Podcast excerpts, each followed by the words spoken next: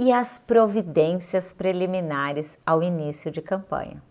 Existe algo que antes mesmo de iniciar a campanha seja importante que os profissionais saibam o que, que a que eles devem atentar?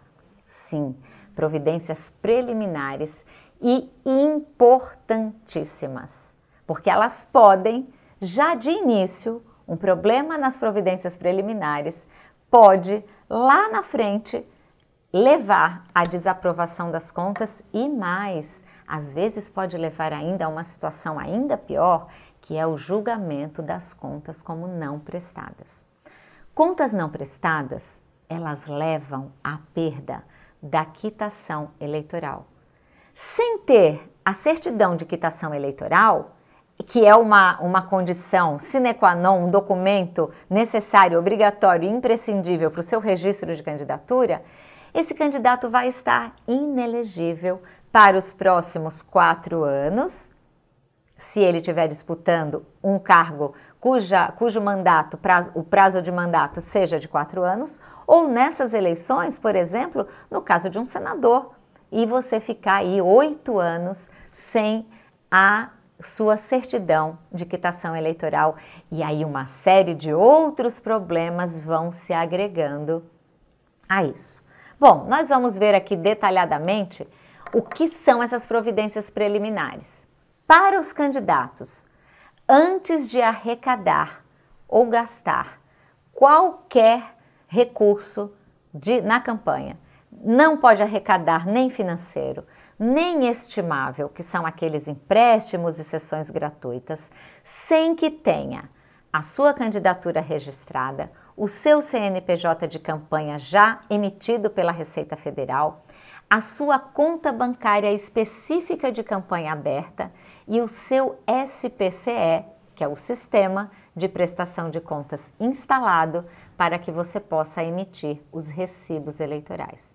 Esse kit que nós chamamos carinhosamente entre nós alunos do mantra do candidato, sem o cumprimento do mantra, registro CNPJ, conta bancária recibo eleitoral, não há que se falar em arrecadar nem recursos próprios, nem recursos do próprio candidato não podem ser ali aplicados na campanha, pegar ali um empréstimo que ele possa fazer é, e utilizar. Não pode receber nada do partido, não pode receber nada de outro candidato, não pode fazer contratações. A gente vai ver umas exceções que existem, mas de rigor, a regra geral é que sem o cumprimento do mantra não se faz nada na campanha. Vamos atentar para as exceções adiante.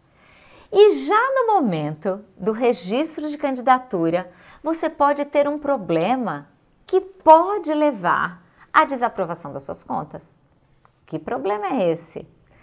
Os bens e as disponibilidades financeiras que você, candidato, vai registrar e vocês, assessores, vão registrar lá no Candex na hora do registro da candidatura.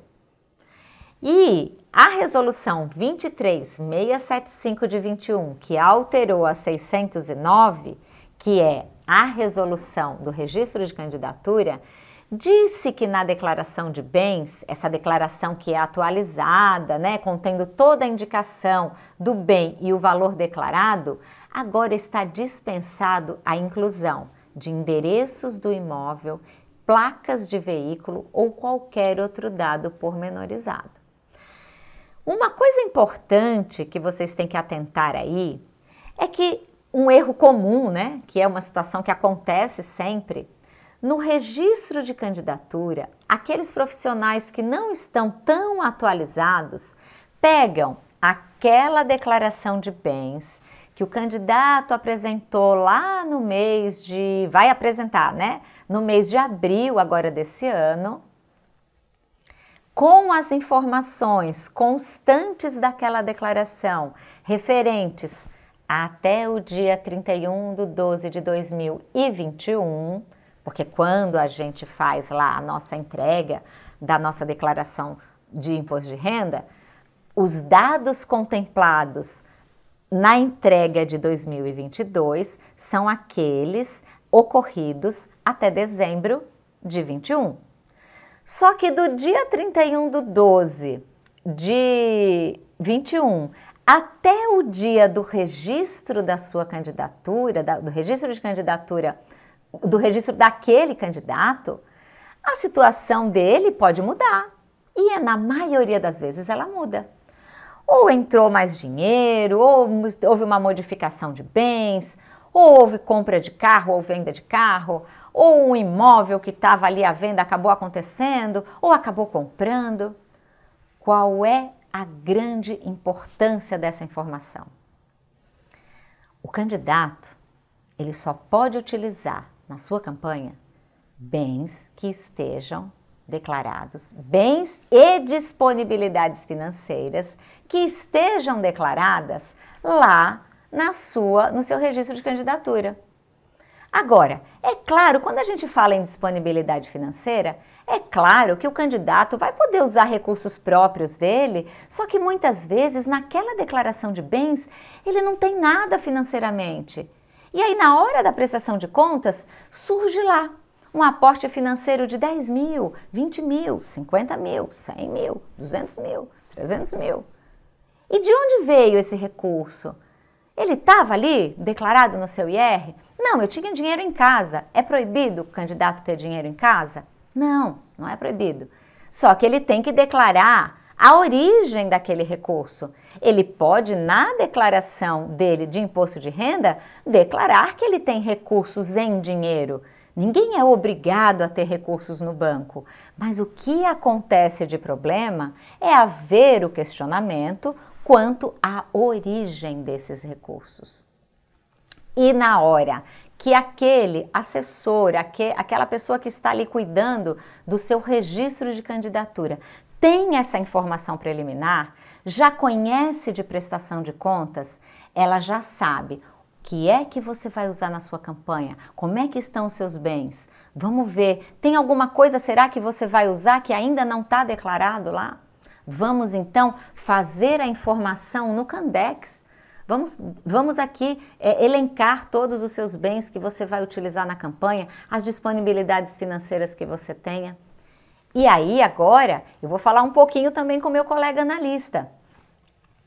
A análise, a, a quando você detecta, é, colega analista, de cara que não houve nenhum lançamento de disponibilidade financeira lá no Candex, mas houve o aporte de recursos próprios na prestação de contas, isso por si só não é uma irregularidade, é um indício.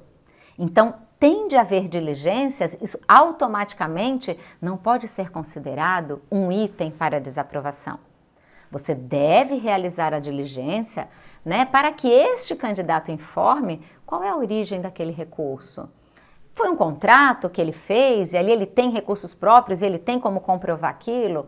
Não, ele tem lá nos extratos bancários da conta pessoal dele como comprovar que, por, por exemplo, aquilo é fruto da, do trabalho dele, é salário dele. Ok. Ah, não, ele teve, ele recebeu uma herança. Às vésperas ali do registro de candidatura, entrou um recurso de uma herança, mas não foi lançado. Tudo isso você vai ter aquela documentação de suporte solicitada na diligência para que o candidato apresente e aí você, analista, vai perceber. A origem é lícita? Está dentro dos limites permitidos? Aí você vai fazer a sua propositura de regularidade ou não dos itens.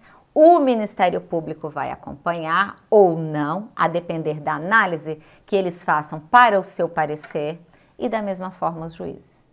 Juízes que fazem o meu curso, eu sempre falo, e a gente muitas vezes compreende, é comum o juiz achar que o parecer técnico vem cheio de informações muito técnicas e nem sempre é assim.